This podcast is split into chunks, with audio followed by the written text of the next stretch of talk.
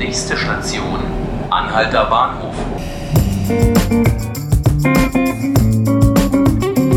Hallo und herzlich willkommen zu 5 Minuten Berlin, dem Tagesspiegel Podcast. Heute mit Laura Hofmann. Ist Berlin sicherer geworden? Über die neue Kriminalitätsstatistik spreche ich gleich mit meinem Kollegen Alexander Fröhlich. Zunächst ein Blick in die Nachrichten und Termine des Tages.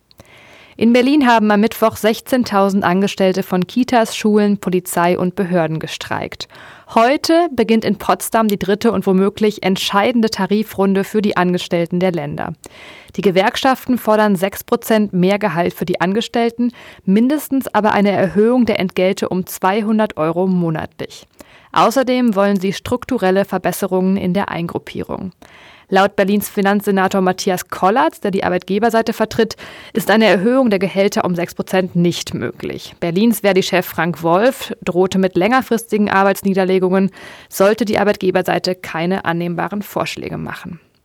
Bundesinnenminister Horst Seehofer äußert sich am Mittag zu jüngsten Berichten über den Anschlag auf dem Berliner Breitscheidplatz im Dezember 2016 und zur Überprüfung der Abschiebung von Bilal Ben Ammar. Dieser war ein Freund des Weihnachtsmarktattentäters Anis Amri. Ben Ammar wurde am 1. Februar 2017 nach Tunesien abgeschoben. Ein Untersuchungsausschuss des Bundestags, der Behördenfehler rund um das Attentat aufklären soll, will Ammar vernehmen.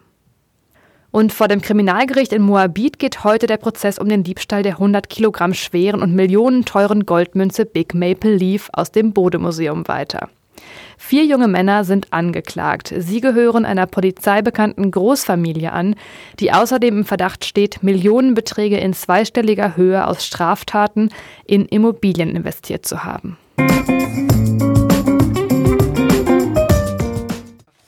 Ja, hallo Alexander. Grüß dich. Heute haben Innensenator Andreas Geisel und Berlins Polizeipräsidentin Barbara Slowik wie jedes Jahr die Kriminalitätsstatistik für Berlin vorgestellt. Dabei ist rausgekommen, die registrierten Straftaten sind 2018 zum dritten Mal in Folge leicht gesunken. Kann man jetzt also sagen, dass Berlin sicherer geworden ist? Der Senator behauptet es ähm, äh, anhand der Statistik, weil die Zahl der Straftaten zurückgegangen ist leicht, die Aufklärungsquote ist leicht gestiegen, vor allem bei Diebstahlsdelikten und Einbrüchen gab es Rückgänge, aber bei Gewalttaten gibt es einen leichten Anstieg. Daraus interpretiert er halt, äh, dass Berlin sicherer geworden ist. Ähm, das kann man so sehen, ähm, aber es ist halt nur eine Statistik, die erstmal nichts darüber aussagt, ob denn die Tatverdächtigen auch für diese Tat verurteilt wurde, wurden vor Gericht und ob ein Gericht die Tat auch äh, festgestellt hat. Ähm, deswegen hat die so ein paar Unschärfen. Es ist eine reine Polizeistatistik, die sagt, wegen welcher Fälle Anzeige äh, aufgenommen wurde und welche Fälle aufgeklärt wurden. Es ist aber keine gerichtsfeste Statistik. Also. Du hast es gerade schon gesagt, die Zahl der Gewaltdelikte hat zugenommen. Außerdem gibt es jetzt auch dieses Jahr mehr sexuelle Belästigungen. Gibt es dafür Erklärungen?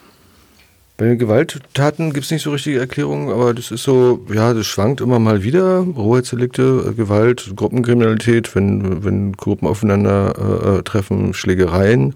Bei den Sexualdelikten hatten wir eine Gesetzesverschärfung 2016. Das äh, schlägt sich immer noch wieder. Das heißt sozusagen, wenn äh, das Gesetz sagt ja aus, wenn eine Frau äh, Nein sagt oder sozusagen alleine schon das Wahrnimmt, Antatschen etc., kann schon als Sexualdelikt gewertet werden. Durch die MeToo-Debatte herrscht auch eine größere Sensibilität, äh, auch bei den Frauen auch mehr Mut vermutlich, äh, das anzuzeigen. Deswegen gibt es auch den Anstieg. Mhm.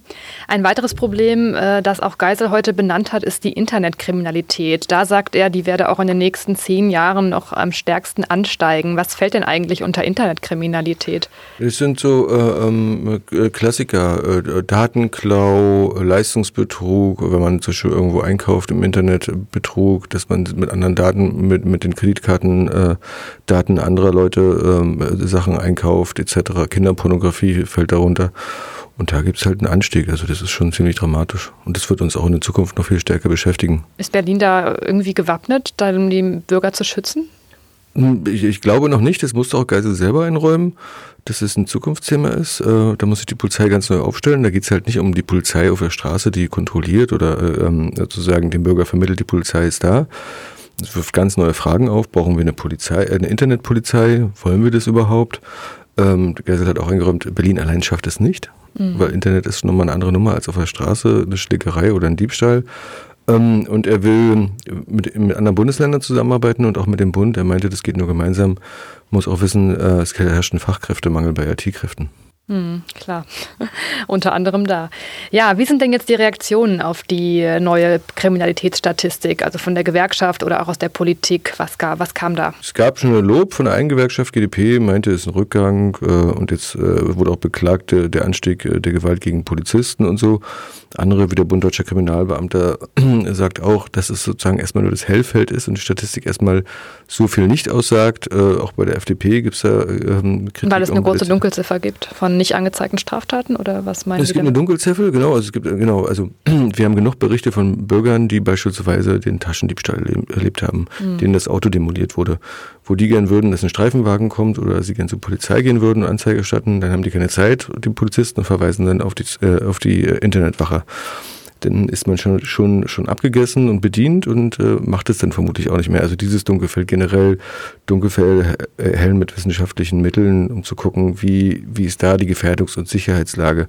Da gab es mal Methoden bis 2006, da gab es mal so eine periodische Sicherheitsbericht, äh, da ging es immer um das Dunkelfeld, um den Dunkelbereich, wurde aber 2006 abgeschafft, deswegen haben wir nur diese Zahlen der Anzeigen. Also Okay, und die Opposition kritisiert wahrscheinlich auch irgendwas? Ja, das übliche, äh, ähm, Quali ähm, ähm die Aufklärungsquote im Bundesvergleich ähm, immer noch äh, sehr gering. Bei wie viel liegt die denn in Berlin? 44,2 Prozent. Wir haben andere Bundesländer, da liegt sie bei über 50 Prozent. Mhm. Also das ist schon ein Unterschied. Ja. Und kann man jetzt schon sagen, wo es in Berlin besonders sicher oder besonders gefährlich ist? Nee, das wissen wir nicht. Äh, die Statistik, also es gibt im Internet von der Polizei so einen Kriminalitätsatlas, da kann man mal gucken in seinem Kiez, wie da welche Straftaten da besonders hervorstechen etc. Das muss alles erst datenmäßig eingepflegt werden. Ab Sommer soll es verfügbar sein und dann gibt es auch die Bezirkszahlen und die Kiezzahlen.